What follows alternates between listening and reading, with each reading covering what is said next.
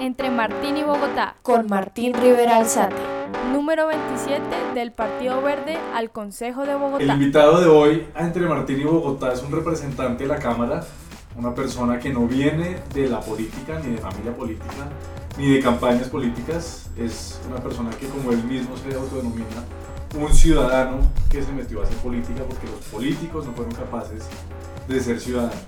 Es uno de los congresistas de moda que está demostrando que las redes sociales sí funcionan en el mundo político y con quienes venimos trabajando ya hace unos meses y quien me terminó de convencer de lanzarme al consejo. El invitado de hoy Mauricio Toro, representante de la Cámara por Bogotá. ¿Qué Mauro? ¿Cómo va? Bien, un abrazo a todos los que están oyendo, a los que están viendo, a usted por la invitación. Para mí es un placer estar. Hace rato quería que me invitara porque he visto los podcasts, he estado pendiente de todo lo que conversan alrededor, están geniales. Para mí es un honor estar aquí acompañándolo hoy. Bueno, la primera pregunta y la obvia es: ¿cómo así que los políticos no pueden ser ciudadanos? Eso fue un eslogan que sacamos en campaña. Yo no vengo de la política, nunca había hecho política en mi vida. Lo más cercano que yo había tenido a la política era haber trabajado de practicante por allá en una entidad que agremiaba a los municipios. Eso era como mi cercanía. Pero llegó un punto de ciudadano indignado, de eso que uno se queja y se queja. Y esto es una historia muy bonita porque me acuerdo que un día mi mamá se sienta, mi mamá me sigue en redes y en los almuerzos familiares pues nos poníamos a conversar. Y ella me dice, yo creo que llegó el punto de que usted haga algo porque usted se queja y se queja como ciudadano, pero pues hermano, o elige a alguien que lo represente, o sale a hacerle campaña a alguien, o se lanza usted como ciudadano a hacer política, porque pues porque no podemos seguir en, este, en esta quejadera ya, en un medio de una comida, yo diga, tiene razón. Y empecé a buscar quién podía representar lo que yo quería defender, el emprendimiento, la innovación y la educación. Yo, ¿quién? Con quién me siento cómodo. Y empezamos a buscar, a buscar, hasta que un amigo me dice, hombre, no busque. ¿Por qué no se lanza usted? Inténtelo. Somos los ciudadanos los que tenemos que hacer esto. Y ahí empezamos con el equipo, diga, sí, nos tocó a los ciudadanos ser políticos. Y salió, si los políticos no pudieron ser ciudadanos, nos tocó a los ciudadanos ser políticos, que fue el eslogan para lanzarnos. Y eso es lo que venimos haciendo, ciudadanos haciendo política. Empecemos por el principio. ¿Usted dónde nació? ¿Dónde hizo su infancia? ¿En qué momento llegó a Bogotá? Nací en Armenia, Quindío, el departamento más pequeño de este país después de San Andrés, un departamento cafetero, súper eh, agrícola. Eh, nací y me crié en toda la infancia ya. Eh, crecer en una ciudad pequeña es un parche que no disfruta quien crece en una ciudad grande como Cali, Barranquilla, Bogotá. A mi mamá la trasladan por su trabajo a Cali y nos vamos a vivir a Cali cambio así súper abrupto de clima, de cultura, de gente, de forma de hablar y de expresarse. De ciudad pequeña a ciudad grande. De una ciudad pequeña de 200 mil habitantes a una de 3 millones, 2 millones de, habitantes. Esto era una cosa súper abrumadora. Yo, yo, yo, yo, además es multicultural y más insegura, eh, conoce otro, el tema del Pacífico, yo no lo había vivido, el eje cafetero no recibe mucho esa migración y pues aquí era toda la multiculturalidad gigante, eh, una ciudad que me dejó muchos regalos, muchos aprendizajes. Eh, y ahí estuve hasta los veintipico y, luego me vine a Bogotá donde llevo 17. ¿A estudiar en la Javeriana? Empecé allá ingeniería civil. ¿En Cali? En Cali. Me gradué del colegio allá, empecé ingeniería civil, me retiré de la carrera. Cinco semestres hice, dos años y medio. Dos años y medio. La gente me dice como, ¿por qué no terminó? Así hubiera faltado un semestre, usted estudiar algo que no lo apasiona es una pesadilla completa. Y no me imaginaba yo en mi vida dedicándome a lo que no me gustaba. ¿Pero usted desde el primer semestre sabía que no le apasionaba? No, no, en primer semestre yo sabía que no me gustaba, pero fue una orientación de esas de, de la familia con amor, de tiene que hacer algo que le permita sobrevivir para que no se muera de hambre. Y usted pone un ladrillo y luego le pone cemento, lo pinta blanco y lo vende en mucho más y usted va a estar tranquilo económicamente. Y yo me dejé guiar en ese momento por eso. Después entendería que uno lo que, a lo que lo hace realmente valioso es hacer lo que a uno le apasiona, que cuando uno hace lo que le apasiona, la plata llega y las comodidades son. Entonces me retiré en quinto semestre para estudiar ciencia política. No, eso fue un caos. Mi mamá se iba a morir, pero se iba a morir. Y hay una anécdota muy chistosa aquí, y es que yo fui a la psicóloga de la universidad. Le dije, venga, yo me quiero retirar de la carrera, no sé cómo decirle a mi mamá. Pero le iba bien en la carrera soy muy malo en matemáticas, entonces había tenido que secundiar eh, dos cálculos, termodinámica y mecánica de fluidos, o sea, esto era duro. Entonces yo fui y le dije a la psicóloga, venga, yo vengo diciéndole a mi mamá hace rato que me quiero retirar, pero ella me dice, no, hay que intentar, hay que perseverar, pero, pero es que esto no es de perseverar, sino que no me gusta. ¿Cómo hago para decirle a ella que me quiero cambiar de carrera porque lo voy a hacer sin que se alerte? La psicóloga me dice, mire, La crisis más grande de los padres es que un hijo diga que se quiere retirar de la carrera y no sabe qué va a hacer. No ha tomado una decisión de qué quiere ni, ni lleva una propuesta. Eso no lo vaya a hacer. Piense qué quiere hacer y luego le lleva esa propuesta. Yo muy juicioso hice esa vaina. Investigué comunicación social, administración de empresas que me encantaba, eh, ciencia política y me enteré ahí en ese momento de análisis y me enamoré dije esto es, la ciencia política me permite ser buen comunicador porque me enseñan eso. Pero además sé de un énfasis que tienen en gestión pública que es gerencia, que me gusta gerenciar, pero además pues es la carrera para transformar la realidad de lo que yo quiero hacer. Me fui para Armenia, yo vivía en Cali solo y voy y le digo a mi mamá en una reunión donde la saco a ella y le dije mamá, vengo a decirle que me retiré de la carrera, pero para que usted esté tranquila, ya sé que voy a estudiar ciencia política en Bogotá, en la Javeriana. La molestia de mi mamá no era ni siquiera que yo me hubiera retirado de la carrera ni que quisiera estudiar en otra ciudad, era que yo había tomado una decisión sin contarle a ella, sin, sin, sin, consultarle y que yo llegara. Me dijo, o sea, usted lo que es aquí me está ordenando, me dice, no, no tengo estas opciones, no, esto es lo que quiero estudiar. Y yo solo pensaba en esa psicóloga, yo decía, oye, me, me guiaste mal, mi mamá está más brava, no por la retirada, sino porque yo llegué ya definiendo qué, cosas que pasan de los papás. Y luego pues ella me dijo si usted quiere aguantar hambre y pasar necesidades, estudie eso. Entonces me dediqué a estudiar eso. Después entendería que era lo que me apasionaba y ahora es la más orgullosa diciendo que estudié esto. Nunca estuvo orgullosa. ¿Y llegó a Bogotá a vivir por primera vez? Llegué a Bogotá a vivir por primera vez. Pues la conocía, tenía gente conocida, amigos, primos. Nada, yo había venido a Bogotá, yo cuando chiquito sufrí de hipermetropía con astigmatismo. Entonces el tratamiento me lo hacían en la clínica Barraquer. Entonces yo venía muy pequeño a Bogotá una vez al mes me hacían el examen y me devolvía. Tengo un recuerdo muy bonito de los tranvías, de, de, los tranvías, no, de los trolebuses. Eh, me tocaron los trolebuses y verlos en ese momento estando yo muy pequeño. Tengo otro recuerdo espectacular eh, de recorrer la ciudad con mi papá mostrándome cómo esos trolebuses descongestionaban y ayudaban, que, que en Armenia, pues siendo tan pequeña no se necesitaba. Y un recuerdo muy doloroso de por los días de la toma del Palacio de Justicia habían pasado ocho días cuando nos tocó venir y mi papá me llevó a ver toda esa área, Bolívar todavía quemado, toda la cuadra de la Plaza de Bolívar, eso estaba cercado, pero todavía se sentía el olor a quemado de todos los muebles y lo que hubo allí. Eh, pues de las víctimas se sentía esa energía. Estando yo muy pequeño tengo ese recuerdo de mi papá. Y esa era la avenida Bogotá, tanto así que cuando yo me vine, eh, pues yo no conocía Bogotá. No, no, tenía ni idea, o sea, yo llegué a, la, a vivir detrás de la Universidad de La Salle, en Chapinero, yo no sabía para dónde era, al sur, norte, izquierda, derecha. Entonces ese día llegué a caminar para ubicar la universidad y devolverme. Usted estudió ciencia política y actualmente es representante de la Cámara. Así es. De alguna manera hay una relación entre lo que estudió y lo que está haciendo hoy. Que nunca ejercí. Que nunca ejerció como politólogo. Nunca. Pero, ¿qué hizo en una vez se graduó? ¿A dónde se metió y, por qué terminó siendo emprendedor y cómo fue esa experiencia? Siempre he sido emprendedor desde pequeño. Me ha encantado emprender y ahí dije, yo no me imagino trabajando aquí más años, yo voy a salir a emprender y monté una empresa de consultoría que se encargaba de asesorar a empresas y entidades de modelos de gestión de innovación para la creación de soluciones. Y ahí empecé a emprender y empezaron mis emprendimientos formales porque había tenido una empresa de moda de accesorios en la universidad. Vendía collares y pulseras. Cuéntenos cómo fue esa primera llamada del primer cliente de esa empresa, que si no estoy mal fue Telefónica. Eso, eso fue un cuento porque yo arranqué esa empresa de consultoría con una socia eh, que aprecio mucho en ese momento.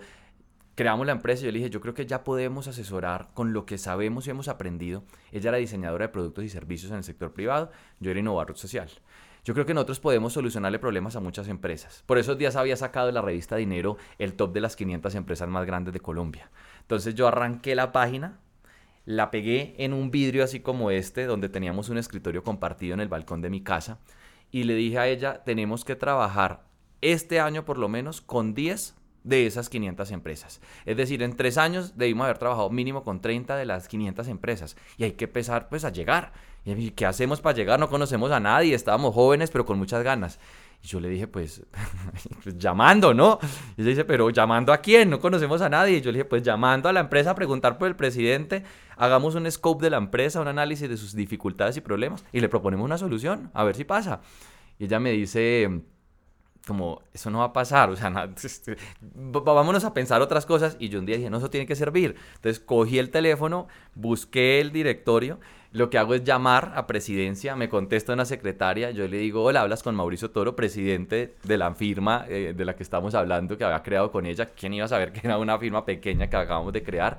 Eh, en algún cóctel me vi con el doctor, el nombre del presidente de ese momento, y le dije, ustedes están perdiendo 40. Usted no se había visto con el señor. No, sabía el nombre y sabía que yo había estado en eventos y que yo, yo lo veía ya siempre, en eventos de, de innovación. Y yo decía, yo nunca me le acerqué, pero yo lo veía ahí. Entonces yo, yo dije, vi, yo le dije, vi a Pepito Pérez, el presidente de la compañía, en un evento. Eh, ustedes están perdiendo entre 100 y 150 millones de pesos mensuales por un error que tienen en atención al cliente. Yo les podría ayudar a ahorrar 1.500 y él me dijo que lo llamara y lo estoy llamando, pero boté la tarjeta. Y ella me dice, ay, venga, ¿usted cómo se llama? Pues yo le voy a preguntar a él, deme sus datos, yo lo llamo cuando lo hable con él. Colgué y yo, no, esto no va a funcionar. Juliana se quedó mirando y dijo, bueno, lo intentaste. Pasaron tres días, yo me estaba bañando en mi casa, vivíamos con mi mamá, vivía yo con mi mamá, cuando llaman la señora, le dijo al señor, el señor dijo, yo no me acuerdo, pero eso está muy interesante, o sea, esa cifra está, está muy interesante, llámelo.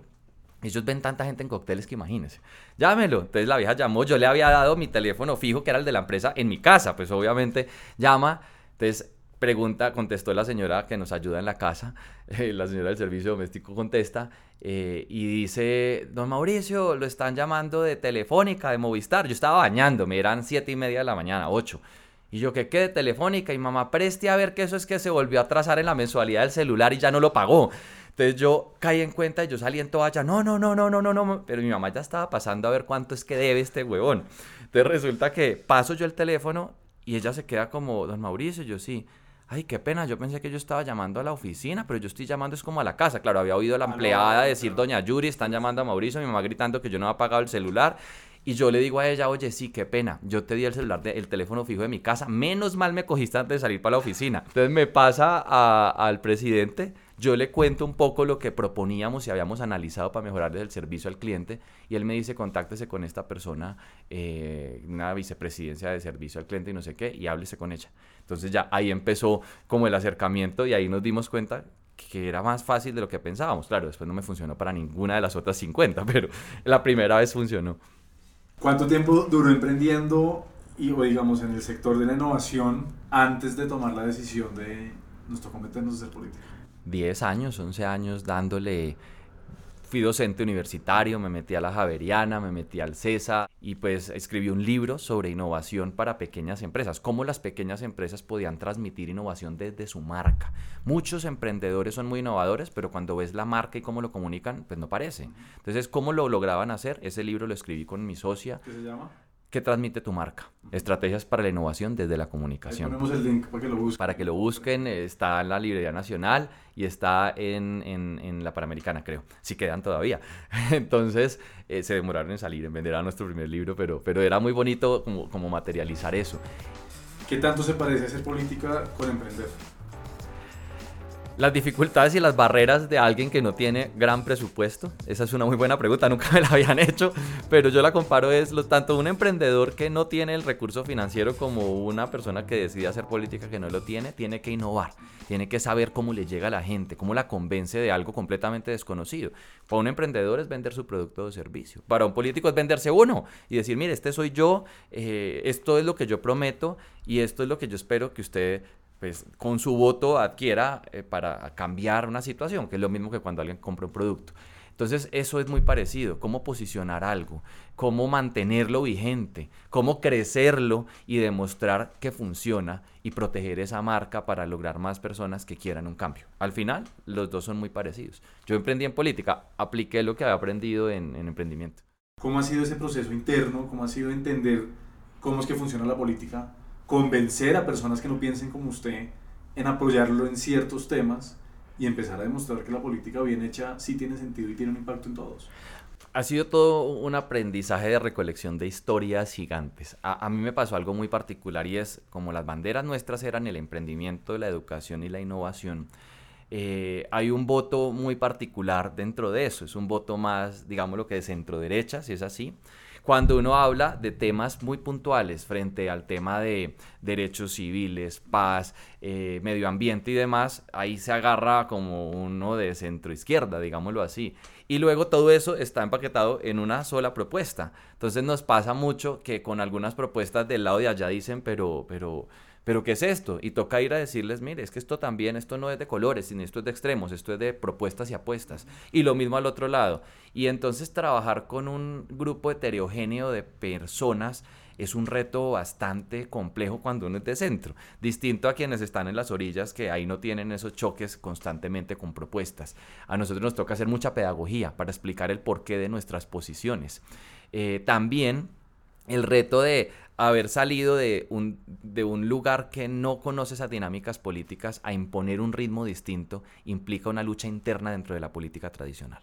Y eso también ha sido súper costoso emocionalmente hablando. Hay días que uno se sienta, mira para el techo y le dan ganas de llorar, de decir, Dios mío, es que necesitamos más para cambiar esto.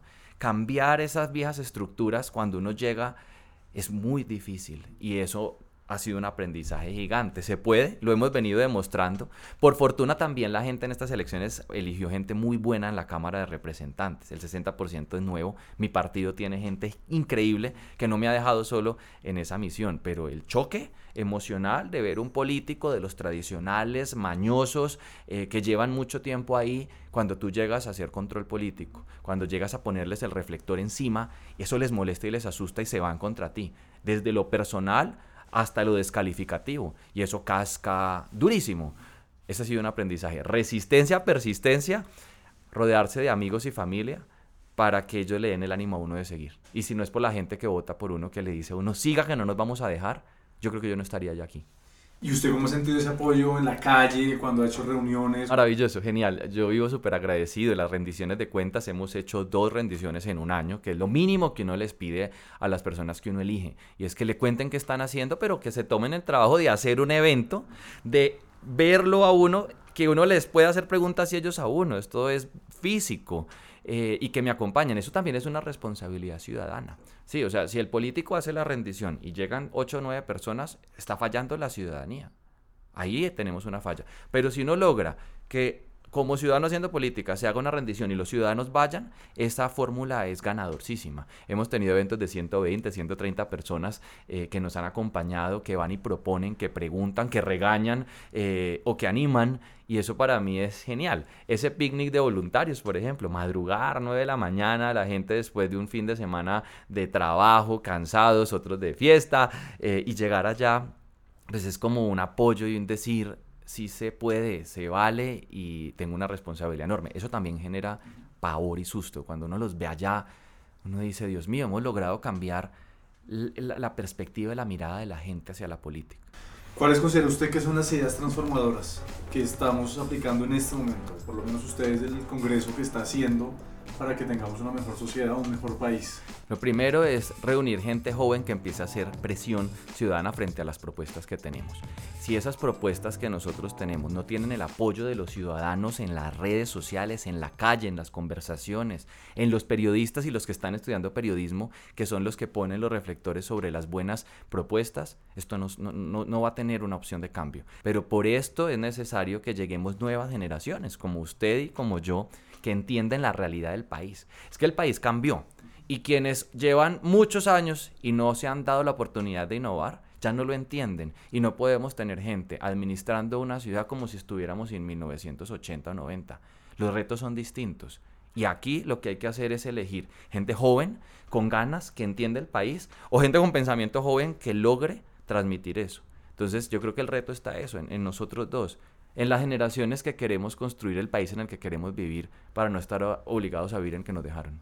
¿Y usted qué idea le daría a Bogotá para que sea mejor?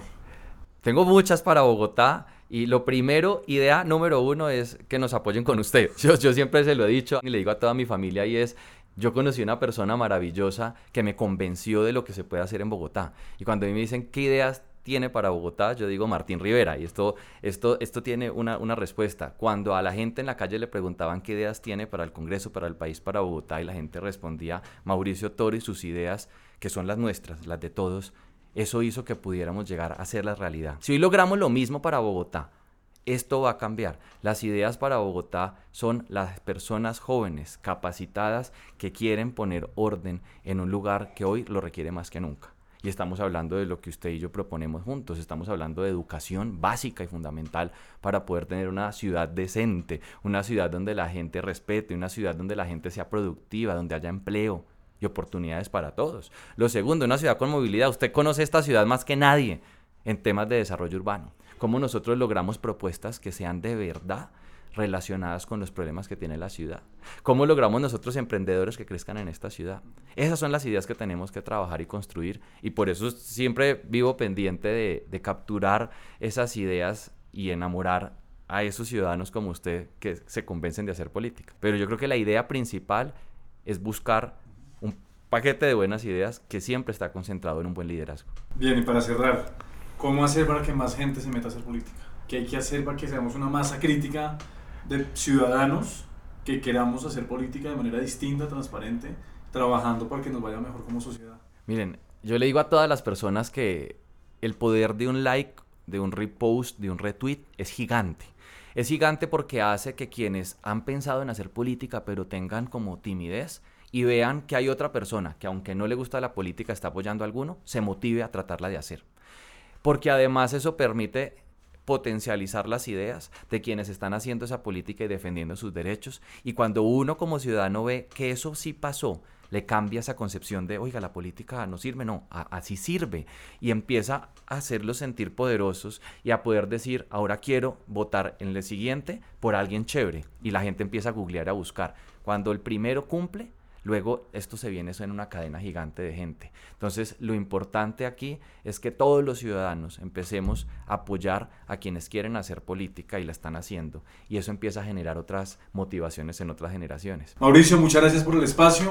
Como pueden ver, un ciudadano que se atrevió a hacer política, que la está haciendo de manera distinta, transparente. Muchísimas gracias por compartir su historia, por ser parte de este equipo, por apostarle para sacar adelante no solo esta campaña, sino que seamos capaces de invitar a más personas a que se sumen a ser parte de este trabajo político. Gracias a usted por atreverse, por intentarlo, por creer, por dejarse convencer un poquito, que usted estaba convencido, por, por dejarme empujarlo, por acompañar eh, esos sueños de tantos ciudadanos que quieren hacer un cambio y, en realidad, a, a, lo que digo a la gente, por decidido, porque esto requiere mucha decisión. Le deseo mucha suerte en ese camino y gracias por la invitación. Ya hace rato quería venir, como dije al principio. Bueno, muchas gracias. Ojalá compartan esta entrevista. Seguiremos teniendo más invitados. Esto fue Entre Martín y Bogotá. Vamos con Martín.